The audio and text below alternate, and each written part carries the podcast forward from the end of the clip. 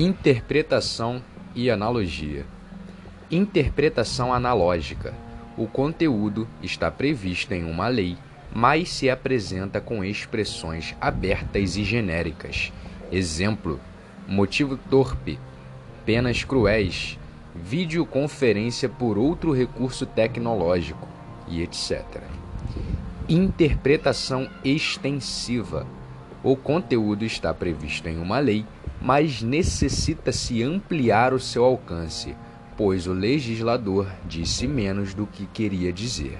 Exemplo: arma, casa, árdio, etc. Atenção! Não há que confundir interpretação com analogia. A analogia é forma de integração do direito, não havendo dispositivo legal prevendo tal situação tal qual deve ser imigrada de outro normativo. Exemplo: isenção de pena do artigo 181, primeiro do Código Penal, aplicada por analogia ao companheiro em união estável. Por fim, vale ressaltar que o direito processual penal admite a analogia in bonam ou in malam partem, diferente do direito penal já em relação à interpretação analógica e extensiva, admite-se tanto para prejudicar quanto para beneficiar o réu, em ambas as áreas do direito. Quanto aos princípios gerais do direito, são sempre aplicados em se falando de direito penal e processo penal. Artigo 3. A lei processual penal admitirá interpretação extensiva e aplicação analógica, bem como o suplemento dos princípios gerais de direito. Juiz das Garantias. Com o advento do projeto de lei anticrime, foi inserido um novo capítulo que diz respeito ao chamado Juiz das Garantias figura responsável pelo controle da legalidade da investigação criminal e pela salvaguarda dos direitos fundamentais do acusado. Atualmente, um mesmo juiz participa da fase de inquérito e profere a sentença, porque foi o primeiro a tomar conhecimento do fato. Com as mudanças, caberá ao juiz das garantias atuar na fase da investigação e o juiz do processo julgar o caso este tendo ampla liberdade em relação ao material colhido na fase de investigação. Artigo 3. O processo penal terá estrutura acusatória, vedadas a iniciativa do juiz na fase de investigação e a substituição da atuação probatória do órgão de acusação. Artigo 3.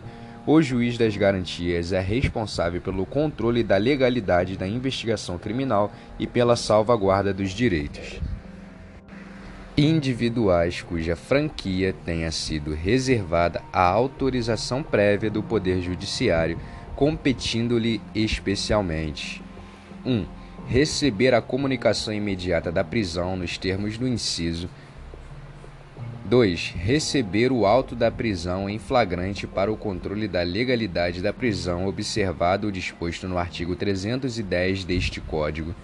3. Zelar pela observância dos direitos do preso, podendo determinar que este, que este seja conduzido à sua presença a qualquer tempo. 4. Ser informado sobre a instauração de qualquer investigação criminal. 5. Decidir sobre o requerimento de prisão provisória ou outra medida cautelar, observado o disposto no inciso 1 deste artigo. 6 prorrogar a prisão provisória ou outra medida cautelar, bem como substituí-las ou revogá-las, assegurado, no primeiro caso, o exercício do contraditório em audiência pública e oral, na forma do disposto neste Código ou, ele, ou em legislação especial pertinente. 7 decidir sobre o requerimento de produção antecipada de provas consideradas urgentes e não repetíveis, assegurados o contraditório e a ampla defesa em audiência pública e oral. 8. Prorrogar o prazo de duração do inquérito, estando o investigado preso em vista das razões apresentadas pela autoridade policial e observado o disposto no inciso 2 deste artigo. 9 determinar o trancamento do inquérito policial quando não houver fundamento razoável para sua instauração ou prosseguimento. 10.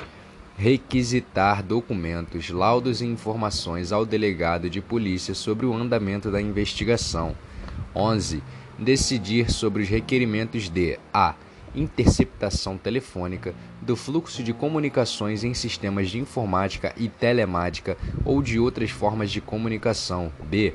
Afastamento dos sigilos fiscal, bancário, de dados e telefônico. C. Busca e apreensão domiciliar. D.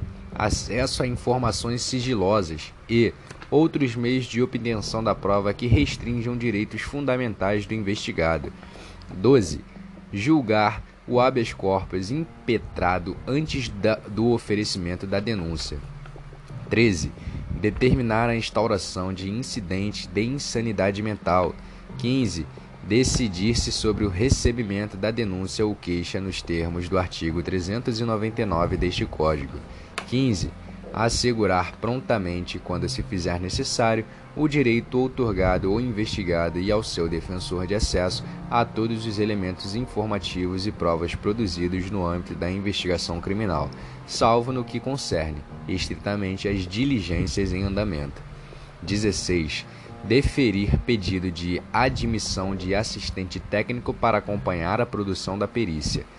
17 decidir sobre a homologação de acordo de não persecução penal ou os de colaboração premiada, quando formalizados durante a investigação. 18. Outras matérias inerentes às atribuições definidas no caput deste artigo.